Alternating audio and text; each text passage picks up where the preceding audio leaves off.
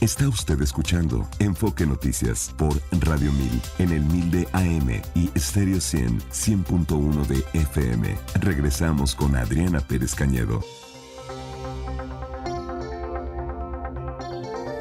La doctora Sandra Ley es coordinadora del programa de seguridad en México Evalúa, especialista en violencia criminal en México y su impacto en el comportamiento político y habría que agregarle aquí también en el comportamiento social.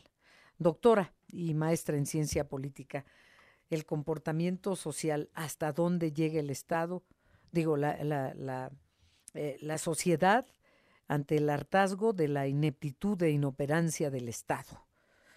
Doctora Sandra Ley, buenas tardes. ¿Cómo estás, Sandra? ¿Qué tal, Adriana? Gracias por la consideración para platicar el día de hoy. Al contrario, porque tú como especialista en violencia criminal y su impacto en el comportamiento político, pues también en el comportamiento de la sociedad. ¿Cómo viste lo que pasó en el Estado de México? Pues es un evento muy lamentable que desafortunadamente de pronto nos hace recordar en el 2013, ¿no? Aquellos, aquel año en el que varias comunidades, en ese caso en Michoacán, eh, se armaron también, hicieron frente al crimen organizado y no solo en Michoacán, sino que a partir de ese año pues empezaron a extender estos tipos de justicia, de, de acción colectiva y tomar la justicia por propia mano. Eso es parte de ese fenómeno que estamos viendo ahora en este caso de Tezcatitlán en el Estado de México. Eh, que quisiera hacer énfasis en que si bien hay muchas comunidades como esta que están hartas, no, es asediadas por el crimen organizado, pues no siempre tienen la posibilidad de organizarse, no, no siempre tienen la posibilidad de tomar esa decisión de tan alto riesgo. Aquí se conjugan muchos elementos, en cuanto a la capacidad de organización de la comunidad, conocimiento ¿no? y lazos entre, entre la comunidad, junto con un proceso profundo del crimen organizado controlando no la sociedad misma, como bien referías, eh, el énfasis en la parte social, Adriana, eh, y, y, un estado eh, y municipios en el Estado de México que han estado eh, profundamente eh, afectados por el crimen organizado desde las instituciones mismas, ¿no? Eh, y en donde entonces tomar justicia por mano propia eh, suena a una a, a veces como un medio más viable que esperar al, a la mm. respuesta de las autoridades mismas. Sí. Inevitable recordar aquella obra de Lope de Vega, quien mató al comendador Fuente Ovejuna. Fuente Ovejuna, o sea, eh, prácticamente en el anonimato el pueblo se fastidió y, planearon todo. Lamentablemente, pues hay muertos en ambas partes. y, y que, de qué sirve que ahora las autoridades lleguen con 600 elementos, como digo yo, a dar unas vueltitas a la manzana para desaparecer después y volver a lo mismo. Porque mira, y Sandra, y le decía, doctora Sandra Ley, le decía a nuestro auditorio también, a los que asesinó el pueblo ya estaban siendo buscados por la justicia y las autoridades saben dónde están, dónde viven, dónde operan, cuánto cobran, lo saben y no hacen nada. Em, ¿Qué hacer ante una circunstancia como esta? Eh, tú estudias el impacto en el comportamiento político, pero ya está más que claro también en el comportamiento de la sociedad. ¿Qué, qué puede pasar si estos 600 elementos de la Guardia y del Ejército y etcétera, etcétera, con bombo y platillo, entran pisando fuerte para después irse de puntitas.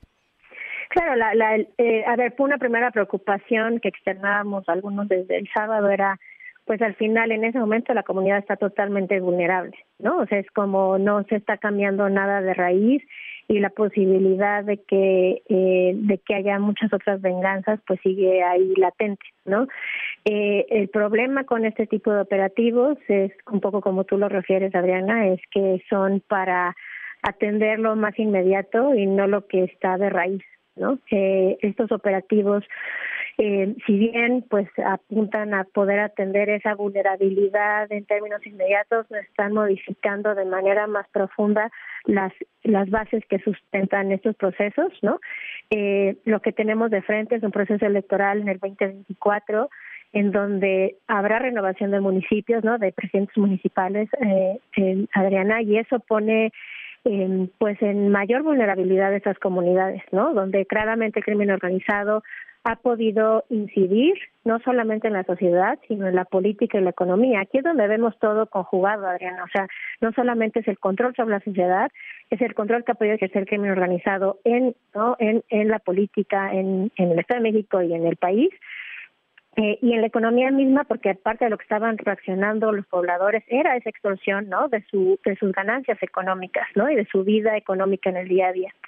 Entonces, eh, me parece que otra de las cosas que tenemos que enfatizar es no nos olvidemos que este no es solamente el caso de Tezcatitlán, es el caso de muchas otras comunidades, ¿no? A lo largo y ancho del país que están pasando por lo mismo. Y una de las cosas en las que nos tenemos que estar, deberíamos estar fijando es justamente en lo que estamos dispuestos a hacer para cambiar de raíz aparato de seguridad y de justicia, porque estamos hablando de comunidades en donde la policía está tomada, ¿no? Donde las fiscalías están rebasadas y entonces en esa combinación no hay manera de que podamos cambiar algo de raíz. Los operativos están lejos de poder atender eso. Sí, lamentablemente. Y, y lo que comentaba con la corresponsal, es que el líder, el que iba al frente de lo ocurrido el viernes, ya había operado en, en Guanajuato. Y así se las pasan de un lado a otro cuando ya cuando ya sienten que les pisan los talones la policía o ven que el pueblo realmente se está hartando, los mueven de un lado a otro. O sea, se sabe quiénes son y no se hace nada. Bueno, lamentablemente quien actuó por su propia mano, haciéndose justicia, fue el, el propio pueblo. Y esto, pues quisiéramos que no se volviera a repetir, pero las venganzas también se ven venir, lamentablemente, Sandra. Es, es el Estado el que tiene que poner orden, el que tiene que hacer justicia, y si no lo hace, pues el pueblo toma las armas. Y pero lo lamentable Adriana es que ni siquiera eso deja a las comunidades mejor afianzadas, ¿cierto? O sea, lo que estamos haciendo es multiplicar la violencia por otras vías y con comunidades que quedan igualmente vulnerables, eh, con otras vías de poder hacer violencia, lo cual tampoco es una respuesta. Nuestra respuesta tampoco puede ser esperar a que las comunidades estén hartas y tengan la capacidad de organizarse. Uno, porque no todas van a tener la capacidad de organizarse. Dos, porque eso está lejos de llevarnos a la paz y la justicia.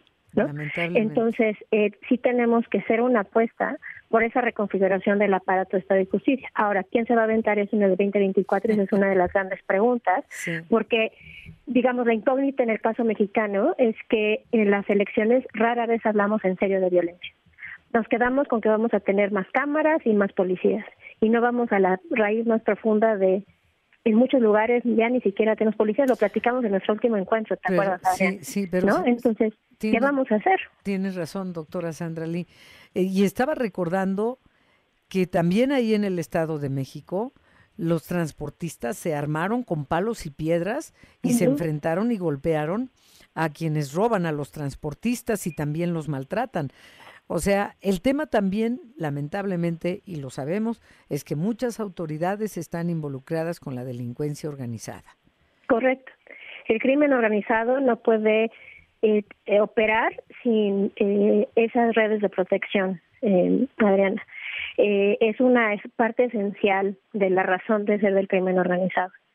y eso es a lo que no nos lo que no nos hemos atrevido a hacer, ¿no? A desmantelar esas redes de protección y en la medida en que sigan pasando el tiempo, entonces el crimen organizado sigue ganando la batalla. En la medida en que la apuesta esté por Guardia Nacional ¿no? y operativos desde Sedena, en lugar de afianzar a las instituciones a nivel local, de generar inteligencia a nivel local, ¿no?